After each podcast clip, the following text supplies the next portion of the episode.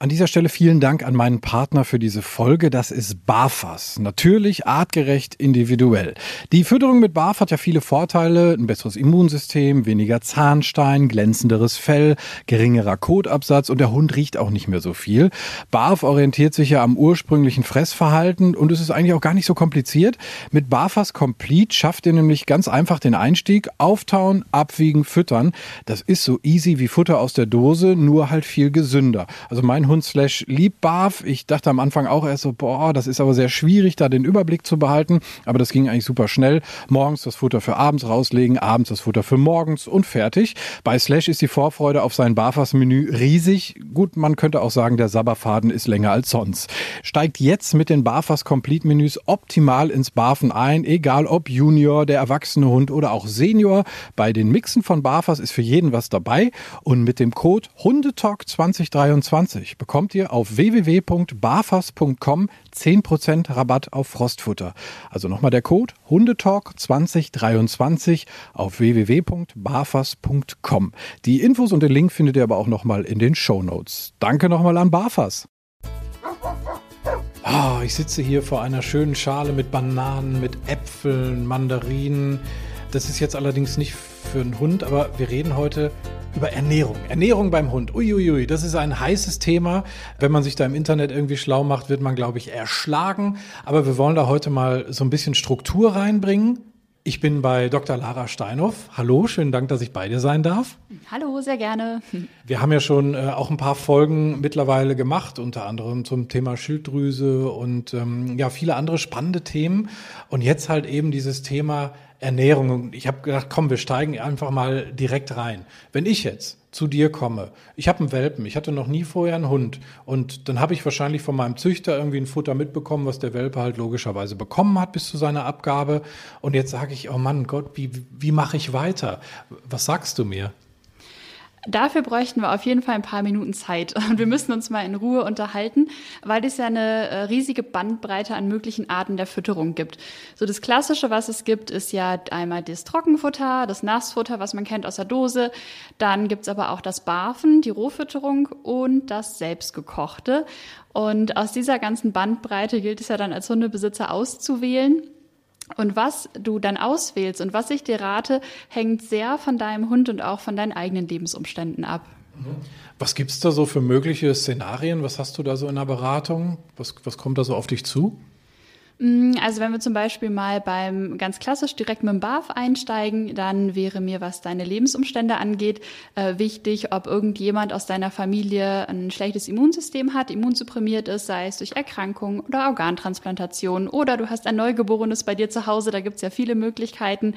Und da ähm, wäre bei BAF erhöhte Vorsicht geboten, äh, weil wir da doch äh, mit Keimen und Co. zu tun haben, Salmonellen äh, und unterschiedlichste andere Erreger, die da vermehrt äh, vom Hund ausgeschieden und auch in der Umwelt verteilt werden.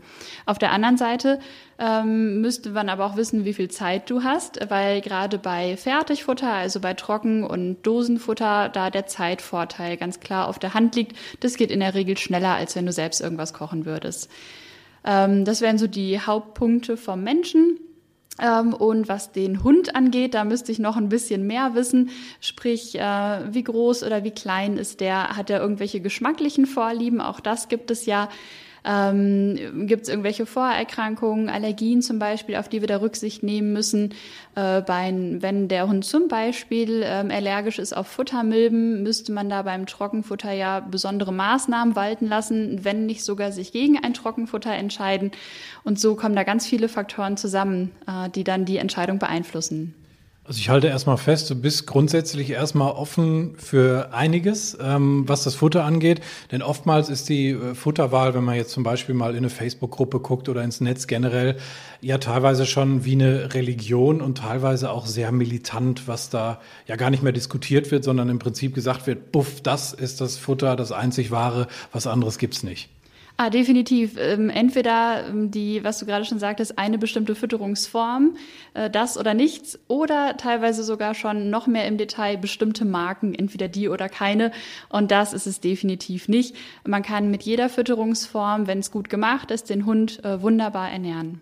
Kommen wir mal zu der Frage, wie mache ich mich denn schlau? Also natürlich äh, gibt es erstmal viele Menschen, die sich halt im Internet versuchen, schlau zu machen. Meine Erfahrung ist wirklich, man wird nicht schlauer, man geht dahinter mit noch mehr Fragezeichen raus. Was muss ich denn wissen über, über die Ernährung des Hundes, über das, äh, über das Futter? Also was, was braucht mein Hund denn überhaupt?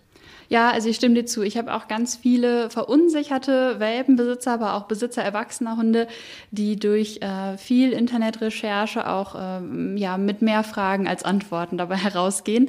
Ähm, wenn man sich, äh, also ich empfehle grundsätzlich, äh, man kann sich natürlich selber schlau machen. Auf der anderen Seite macht es aber auch manchmal Sinn, einfach einen Experten äh, zu fragen.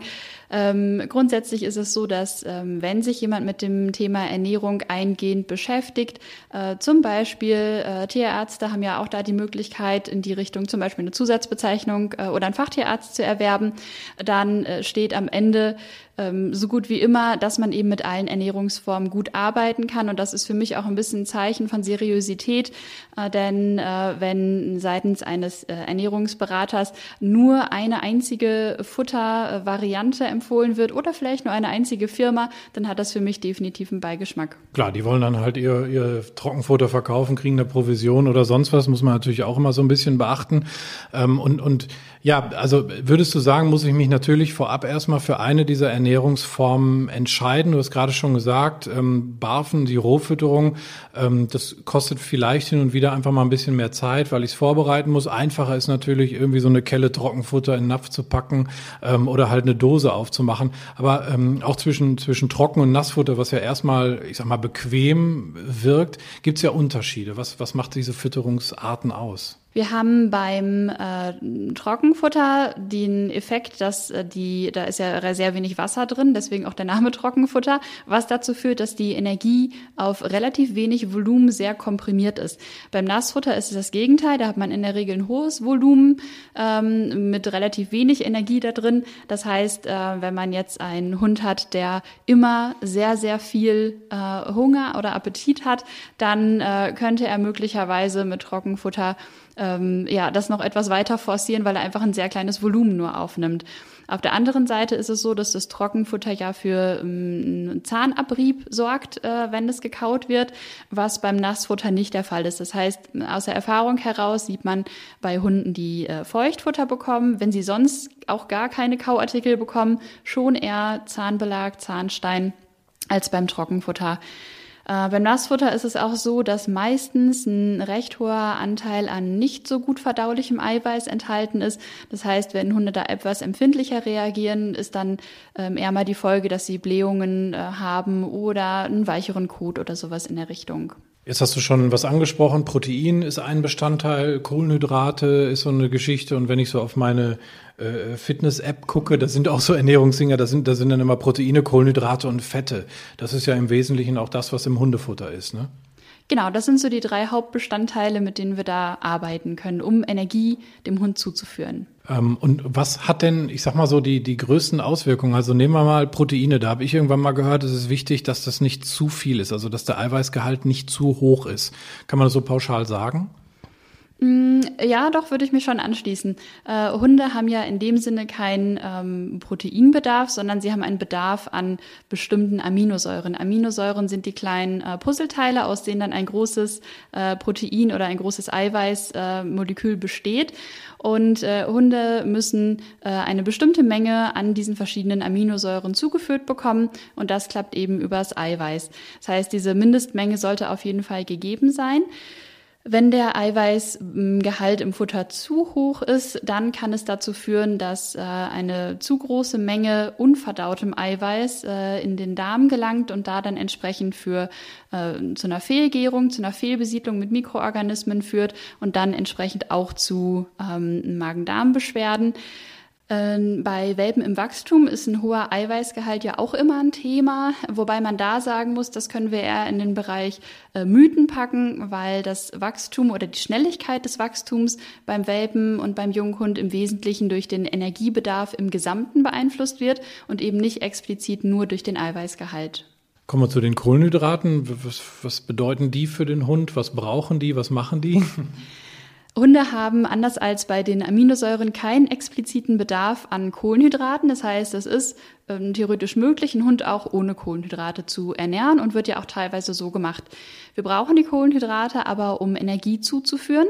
Das heißt, gerade wenn wir sagen, wir müssen aus unterschiedlichen Gründen mit dem Eiweißgehalt etwas äh, reduziert vorgehen oder vielleicht auch etwas Fett reduziert, dann haben wir ja nur noch die Möglichkeit, über Kohlenhydrate Energie zuzuführen und äh, dafür können die dann entsprechend genutzt werden. Auch da ist es aber so, wenn zu viele Kohlenhydrate gefüttert werden, dann kann auch das zum Beispiel zu Durchfall führen beim Hund. Und beim Thema Fette, das ist ja auch im Grunde genommen Energie, ne? Genau, Fett ist Energie, äh, die konzentrierteste Energieform, die wir so haben. Äh, gleichzeitig aber auch beim Mensch wie beim Hund Geschmacksträger. Mm, beim Fettgehalt können wir da die gleiche Parallele ziehen.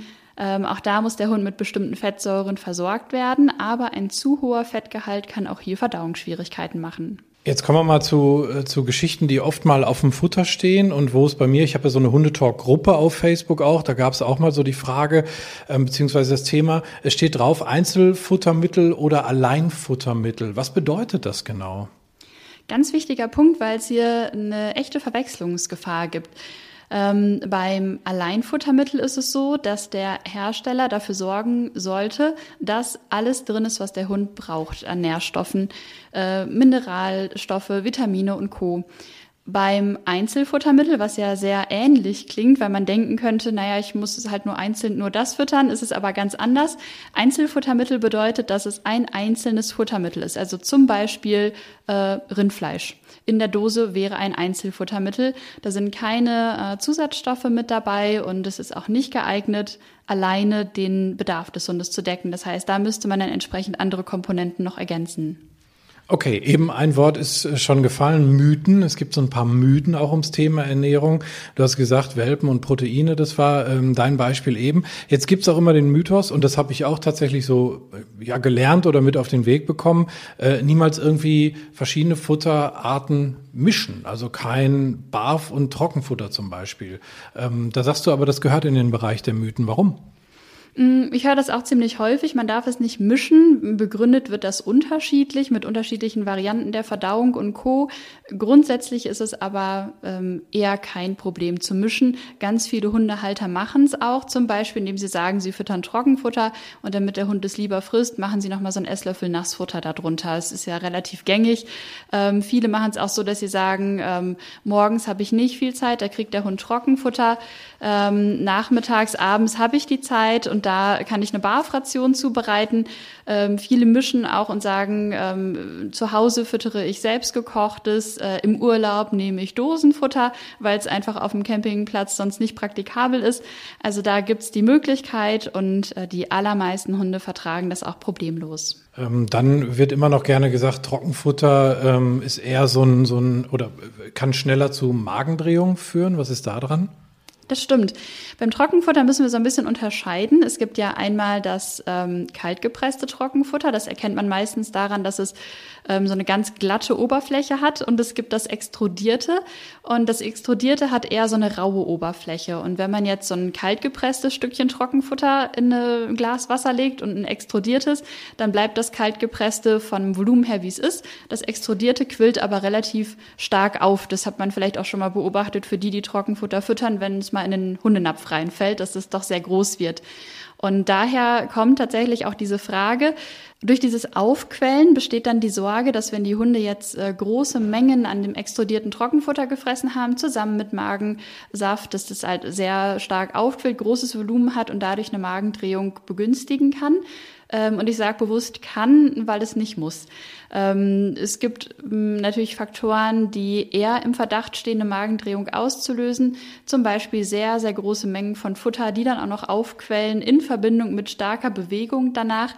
Aber trotzdem äh, spielt auch immer das Bindegewebe des Hundes eine Rolle. Der Magen ist ja aufgehängt an Bändern und wenn das Bindegewebe sehr stramm ist, also der Magen sehr straff aufgehängt ist, wird wahrscheinlich auch, wenn der Hund äh, einmal am Tag eine große Menge Trockenfutter frisst und direkt danach Ball spielen geht, nichts passieren.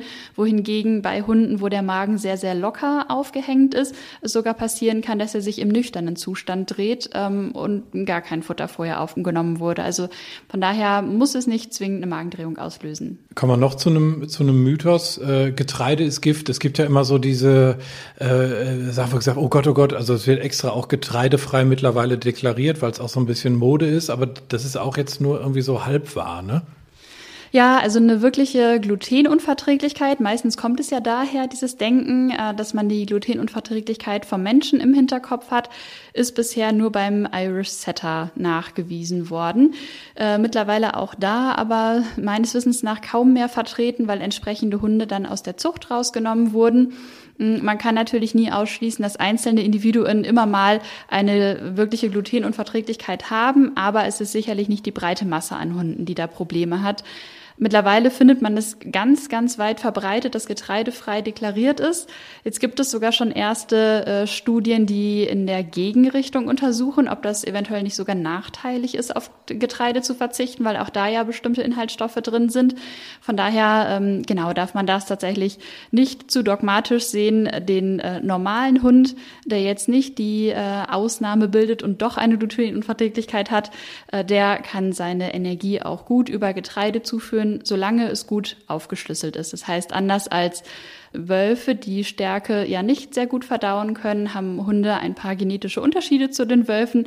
Äh, und einer dieser Unterschiede ist eben, dass sie Stärke deutlich besser verdauen können. Nicht ganz so gut wie der Mensch und von daher müsste man dann darauf achten, dass die Stärke immer gut aufgeschlossen ist. Das bedeutet zum Beispiel, wenn wir jetzt an den Punkt äh, Reis denken, dass der Reis sehr, sehr matschig gekocht ist, also sehr, sehr lang gekocht ist, damit es besser verdaulich ist. Wir können noch auf ein äh, Thema kommen, was in der Hundetalk-Gruppe äh, ja aufploppte. Viele, die ich da gefragt habe zum Thema Ernährung, weil die Frage war halt, wie seid ihr zu dem Futter gekommen, was ihr gerade füttert? Ähm, viele haben zum Beispiel auch mal Trockenfutter versucht und das ähm, hat dann nicht gepasst für den Hund. Das kann ja auch äh, gut mal passieren, eben wie du sagtest schon, eine mögliche Allergie oder einfach irgendwie, es passte halt einfach nicht und ähm, haben dann gesagt, wir füttern roh, aber wir haben sehr viel Wert darauf gelegt, wirklich einen Futterplan zu machen. So, jetzt äh, denkt man direkt immer bei, oh Gott, Futterplan, wir haben ja eben schon gesagt, Nass- und Trockenfutter ist einmal ein bisschen, bisschen einfacher, also muss ich einmal wirklich äh, ja auch Geld in die Hand nehmen, um mal von einem guten Experten mir so einen Futterplan machen zu lassen. Würdest du sagen, das ist sehr, sehr aufwendig dann roh zu füttern, weil man irgendwie wirklich jedes Mikrogramm jeden Tag abwiegen muss? Oder wie würdest du das so einordnen? Mm, es kommt sicherlich auch auf die Routine an, die man dabei entwickelt, aber es gibt ja auch innerhalb der Rohfütterung verschiedene Varianten. Es gibt ja einmal die ganz einfache Variante, äh, ein Fleisch zu nehmen, ein Kohlenhydrat, ein bisschen Gemüse, Öl und dann einfach ein Vitaminpulver, wo alles andere drin ist. Das wäre so dieses eine Ende der Skala. Oder das andere Ende der Skala wäre, äh, auf so ein Kombipulver zu verzichten und es über einzelne Inhaltsstoffe zuzuführen, also bestimmte Anteile von Innereien und äh, Nüssen und Co., was dann natürlich direkt mehr Aufwand ist, weil dann viel mehr einzelne Komponenten abgewogen werden wollen als bei der ersten Version. Schlussendlich gibt es auch da immer die Möglichkeiten, was vorzubereiten. Viele handhaben es ja so, dass sie einmal die Woche das vorbereiten und dann für die Woche schon größtenteils vorbereitet in den Kühlschrank stellen. Also auch da gibt's äh, Möglichkeiten. Trotzdem kann man nicht ganz von der Hand weisen, dass es schon mehr Aufwand ist, als äh, eine Dose Nassfutter oder eine Packung Trockenfutter aufzumachen. Kommen wir mal zum Trockenfutter beziehungsweise auch Nassfutter. Das gibt's in, in Dosen beziehungsweise in Säcken und da stehen immer Inhaltsstoffe drauf. Wie ist denn das so, das Thema Deklaration? Ist ja, ist ja ein großes Thema, ist ja wichtig. Wie, wie behalte ich dann den Überblick? Worauf sollte ich achten?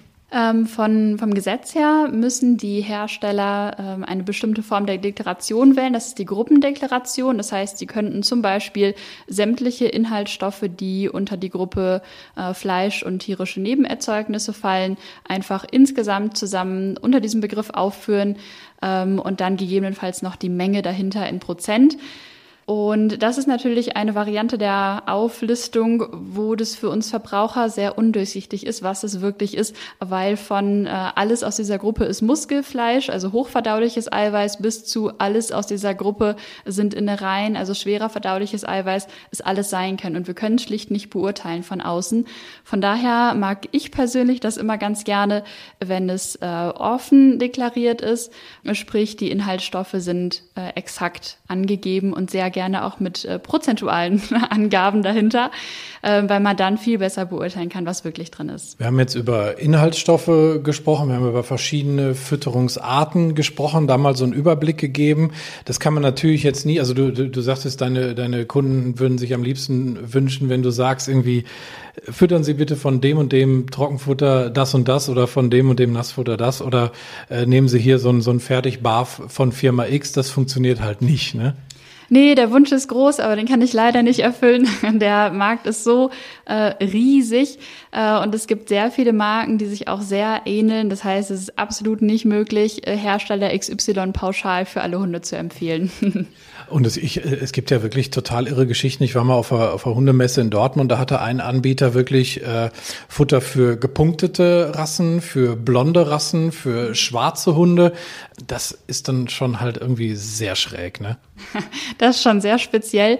Wo wir äh, da übereinkommen könnten, wäre, dass äh, gerade bei Welpen es sinnvoll ist, zu sagen, es sollte ein Futter sein für wachsende Hunde ähm, und für eine bestimmte äh, Endgröße. Das heißt, Welpenfutter für kleine Rassen wäre so eine sinnvolle ähm, Spezifikation, aber äh, Farbe, Rasse und Co. würde ich eher ein Fragezeichen hintermachen. Okay, also wir hoffen, dass wir euch bis hier mal so einen kleinen Überblick geben konnten über die Fütterungsarten und was so ganz grob wichtig ist, wo man darauf achten kann, wo man sich auch schlau machen kann und wo man dann vielleicht auch den Experten fragt. Jetzt lass uns mal drüber sprechen, wenn ich jetzt mich für eine, ähm, ein Futter entschieden habe, dann, dann fütter ich das halt. Woran kann ich denn erkennen, dass mein Hund das nicht gut verträgt oder sogar einen Mangel entwickelt? Mm, also es lohnt sich auf jeden Fall auf verschiedene Sachen zu gucken. Einmal würde ich darauf schauen, zum ersten, wo es losgeht, also heißt, frisst das gern, mag er das gerne. Ähm, dann könnte man auf das äh, Fell achten, ob das einen Glanz hat, ob das äh, glatt anliegt, Rasse entsprechend aussieht. Ähm, und dann natürlich großer Punkt die Verdauung. Das heißt, ähm, wie äh, sieht der Kot aus, wie häufig, äh, wie ist die Menge, alle Details, die es da gibt. Mhm. Äh, hat der Bauchgluckern, hat man den Eindruck, er hat vielleicht Bauchschmerzen nach der Fütterung. Ähm, oder frisst er wahnsinnig viel Gras, muss sich vielleicht morgens erbrechen. Äh, solche Geschichten können natürlich auch immer andere Ursachen haben, aber können auch ein Hinweis sein, dass das Futter für diesen Hund nicht optimal passt. Ein Mangel zu sehen ist gar nicht so einfach. Wir waren gerade schon beim Stichpunkt Fell. Da kann man natürlich ein bisschen was ableiten. Leider gibt es auch etliche Sachen, die man eben nicht auf den ersten Blick von außen sieht. Und das ist so ein bisschen eine trügerische Sicherheit, weil man teilweise sehr lange äh, eine bestimmte Futterform füttern kann, ohne zu bemerken, dass der Hund irgendeinen äh, Mangel entwickelt. Mm, und um das ein bisschen auszugleichen, mm, gibt's ja die sogenannten BARF-Profile. Das heißt, dem Hund wird Blut abgenommen und man schaut sich unterschiedliche Parameter an. Leider ist es so, dass auch die BAF-Profile keine hundertprozentige Sicherheit bieten. Manche Parameter kann man äh, ganz schön überprüfen, das heißt ähm, Phosphat oder Jod wären so Beispiele. Da kann man sehr gut ableiten, wie ist der Blutspiegel und wie viel habe ich in der Fütterung zugeführt. Auf der anderen Seite, wenn wir uns einen Parameter anschauen wie Calcium, der, der für den Knochenstoffwechsel ganz wichtig ist, das ist etwas, was der Körper sehr, sehr lange versucht, im Blut stabil zu halten. Das heißt, bevor sich im Blut was ändert, wird erstmal alles, was in den Knochen vorhanden ist, mobilisiert. Und somit wird eine äh, Fehlversorgung dann ziemlich lange kaschiert und fällt erst sehr spät auf. Das heißt, die einzige Sicherheit, zum Mangel vorzubeugen, wäre gerade, wenn wir da in Richtung selbstgekochtes oder Rohfütterung denken, das tatsächlich professionell berechnen zu lassen, was reinkommt in den Hund. Und was würdest du dann äh, konkret empfehlen, wenn ich jetzt wirklich ein sehr unsicherer Hundehalter bin und, und mir nicht sicher bin, ob das, was mein Hund frisst, auch so wirklich alles, alles gut ist? Wie würdest du es überprüfen? Und in welchen äh, Zeiträumen, Abständen? Mm, kommt ein bisschen darauf an, was gefüttert wird. Ähm, schlussendlich, wenn es ein ähm, ausgewachsener, gesunder Hund ist, sollte es in der Regel ausreichen, das einmalig zu überprüfen, wenn sich sonst nichts weiter ändert. Und wenn er dann in Richtung äh, Hundesenior geht, dann wäre noch mal eine Anpassung erforderlich. Oder wenn er irgendwelche Erkrankungen entwickelt oder es doch nicht mehr so gut verträgt oder ähnliches. Äh, beim Welpen würde man deutlich engmaschiger die Ration anpassen, eben entsprechend äh, an das Wachstum, äh, solange wie er im Wachstum ist. Ähm, genau. Ich, ich würde gerne eine Sache noch ansprechen, aber ich, ich möchte keinen vegetarischen oder vegan lebenden Menschen auf die Füße treten, weil das Thema Mangel äh, ja immer da auch äh, heiß diskutiert wird. Aber irgendwie kommt es mir so in den Kopf, weil ich immer denke, der Hund braucht doch Fleischmensch. Aber wie ist das mit vegetarischer und veganer Ernährung beim Hund? Mhm. Man, der, also rein ähm, physiologisch betrachtet ist es so, dass der Hund streng genommen kein Fleisch braucht, sondern bestimmte Aminosäuren. Wir hatten ja ganz am Anfang schon drüber gesprochen, die kleinen Puzzleteile der Eiweiße. Und diese Aminosäuren kann man unterschiedlich zuführen. Ähm, und es ist möglich, auch bei der vegetarischen Variante alle Aminosäuren zuzuführen, die der Hund braucht. Schlussendlich kann sowohl eine Fütterung äh, mit Fleisch zu einem erheblichen Mangel führen. Äh, ich habe da im Kopf noch einen Welpen, das ist allerdings schon viele Jahre her, äh, der auffiel durch einen ganz untypischen ähm, Knochenbau und nicht sehr schönes Fell. Und es kam heraus, die Fütterung bestand zu 100 Prozent aus Hackfleisch, halb und halb. Das führt natürlich zu Mangelerscheinungen. Genauso gut kann aber natürlich auch eine vegetarische Fütterung, wenn man einfach nur das Fleisch weglässt und ansonsten die normale Barfration füttert, das kommt natürlich nicht hin. Also äh, falls man da ähm, Ambitionen hat, dann wäre auf jeden Fall eine sehr professionelle Hilfe dabei wichtig, um das nicht zu einem Mangel kommen zu lassen. Also das, das kann schon kritisch werden dann tatsächlich auch, weil grundsätzlich die Bausteine im Fleisch leichter zuzufügen sind oder wie kann man das, wie kann man das formulieren? Hm, dass äh, die Aminosäuren, die im Fleisch enthalten sind, sind relativ dicht am Bedarf. Äh, nichtsdestotrotz ähm, ist die Ergänzung über äh, Aminosäuren aus äh, Getreide beispielsweise äh, oder auch, äh, wenn wir beim Vegetarischen sind, aus anderen tierischen Produkten absolut möglich, sodass wir da genau auf das Aminosäuremuster kommen, was der Hund braucht. Aber vegan nicht. Mhm. Schwierig.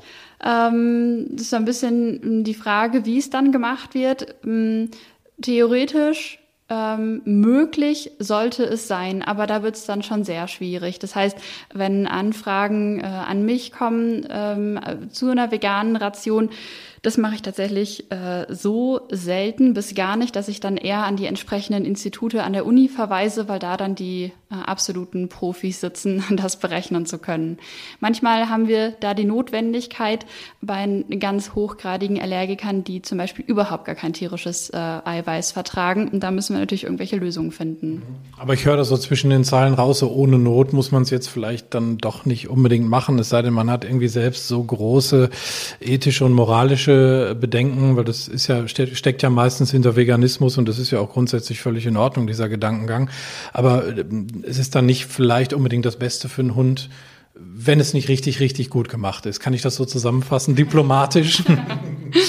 genau, also es steckt auf jeden Fall ein Aufwand dahinter. Und natürlich ähm, sind die äh, moralischen Bedenken, äh, die man da hat, etwas, da könnten wir nochmal eine zweite Folge zu machen, weil das natürlich wirklich schwierig ist.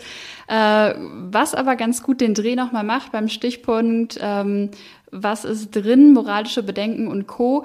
Was ich ganz, ganz häufig erlebe, ist, dass ja von den Futtermittelherstellern auch immer damit geworben wird, dass äh, nur Muskelfleisch drin ist, keine Innereien und nichts anderes, wo wir uns dann fragen müssen, ist das wirklich so klug, äh, weil ja schon die Menschen in der Regel nur noch das Muskelfleisch essen wollen von so einem Tier, äh, den Hund jetzt auch äh, da in direkte Konkurrenz zu setzen oder ob es nicht doch sinnvoll sein kann, auch äh, gut gemacht entsprechende äh, Reste des Tieres mit in die Fütterung mit einzubeziehen.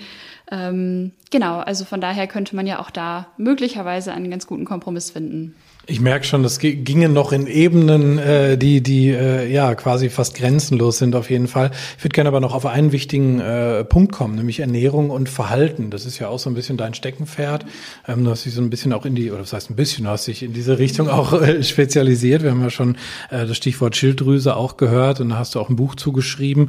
Ähm, und da weiß ich noch aus der Folge, ähm, da ist das Thema Jod auf jeden Fall ganz wichtig. Kann ich das ähm, über die Ernährung beeinflussen? Beeinflussen? Wenn ja, wie stark? Mm, sehr stark tatsächlich. Ähm, wenn ich äh, Kunden da habe zur Schilddrüsenberatung, dann ist das Abfragen der Fütterung ein ganz wichtiger Punkt. Äh, Gerade bei den selbst äh, erstellten Rationen habe ich es äh, nicht selten, dass es dann doch Fehlversorgung in puncto Jod gibt. In der Regel ist es eine starke Unterversorgung äh, und bei einer starken, langanhaltenden Jodunterversorgung hat die Schilddrüse nicht mehr genug Bausteine, um Hormone zu produzieren und wir sehen niedrige Hormonspiegel im Blut was dann schnell mal verleiten könnte zu sagen, der Hund hat eine Unterfunktion der Schilddrüse, stimmt aber in dem Sinne nicht. Also die Schilddrüse ist nicht erkrankt, es ist nur so, dass Bausteine fehlen in Form von Jod, was man dann relativ leicht über die Ernährung auch korrigieren kann. Du hast eben auch angesprochen, einige Auffälligkeiten beim Hund, wenn er zum Beispiel das Futter nicht verträgt, zum Beispiel äh, Gras fressen und solche Geschichten. Was steckt da dann hinter, wenn es sich aufs Futter zurückführen lässt? Mm, meistens ist es so, wenn so Symptome zustande kommen wie äh, exzessiv Gras fressen, also im Sinne von exzessiv, nicht nur hier und da mal so ein Helmchen, das macht ja fast jeder Hund, äh, aber gerade exzessives Fressen von Gras, wenn Gras nicht verfügbar ist, sind es Hunde, die dann auch teilweise äh, Teppiche und andere äh, Gegenstände zu Hause fressen, äh, den Boden ablecken äh, oder sich selbst äh, stark schlecken ähm, die vielleicht morgens vor allen Dingen nüchtern erbrechen äh, oder Schluckbewegungen machen äh, ohne dass sie eigentlich fressen, sind so Symptome, die auf eine Übersäuerung äh, zurückzuführen sein können. Äh, und ein Faktor kann eben da auch die Fütterung sein. Das heißt, meistens ist es so, dass diese Hunde nicht gut damit zurechtkommen, dass sie einen sehr, sehr hohen Eiweißgehalt im Futter haben, kann aber umgekehrt auch genauso gut am Kohlenhydratgehalt liegen. Also da muss man immer genau schauen, was kriegt der Hund gefüttert.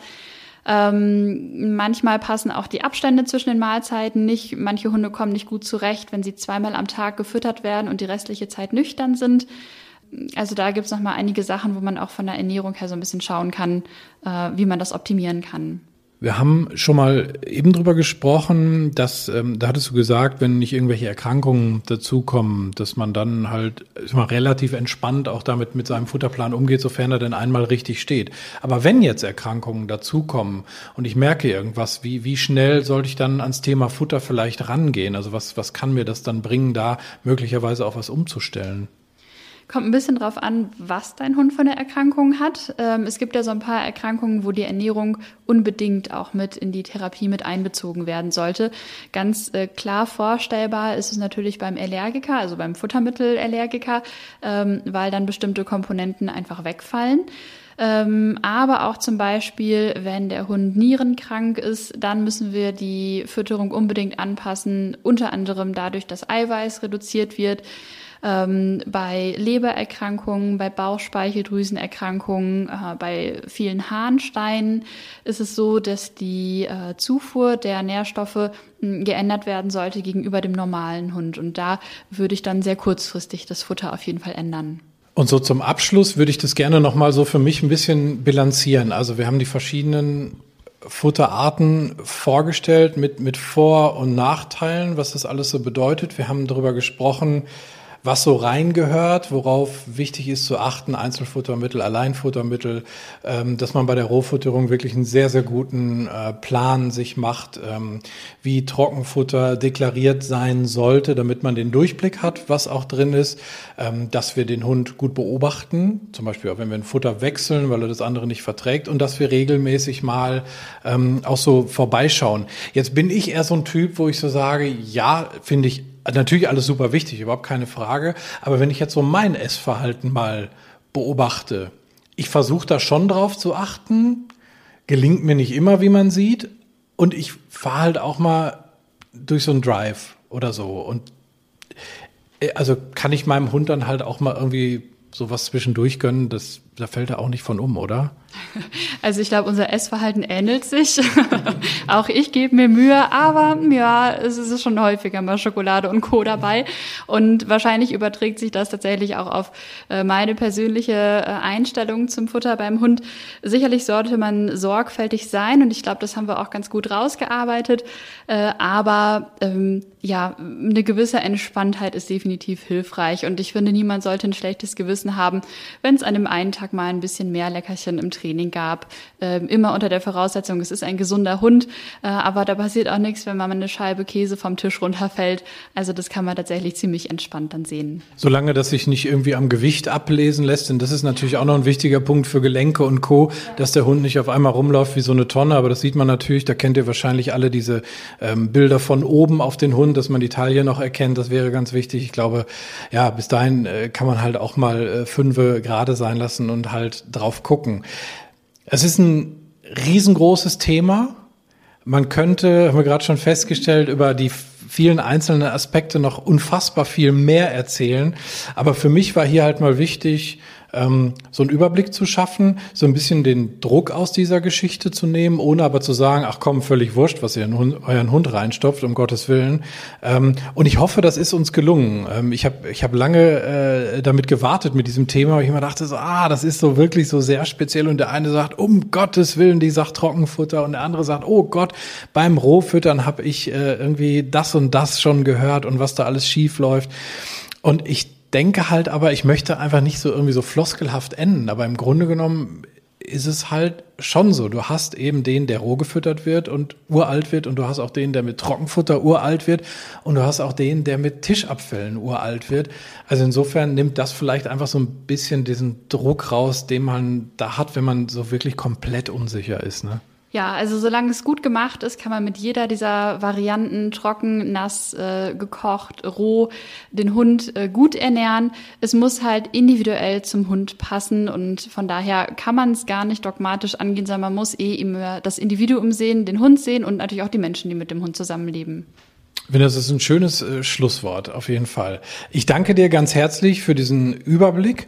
Und ähm, wenn ihr dazu Anregungen habt, Bemerkungen habt, schreibt mir gerne. Ich bin auf Facebook mit dem Hundetalk, bei Instagram mit dem Hundetalk und ähm, würde mich freuen über euer Feedback. Und ähm, jetzt würde ich hier äh, mal in so einen Apfel den, aus deiner Schale. Das ist doch gesund, das geht doch, oder? Ja, auf jeden Fall, bedien dich. Dann hau ich mal rein. Danke dir. Gerne.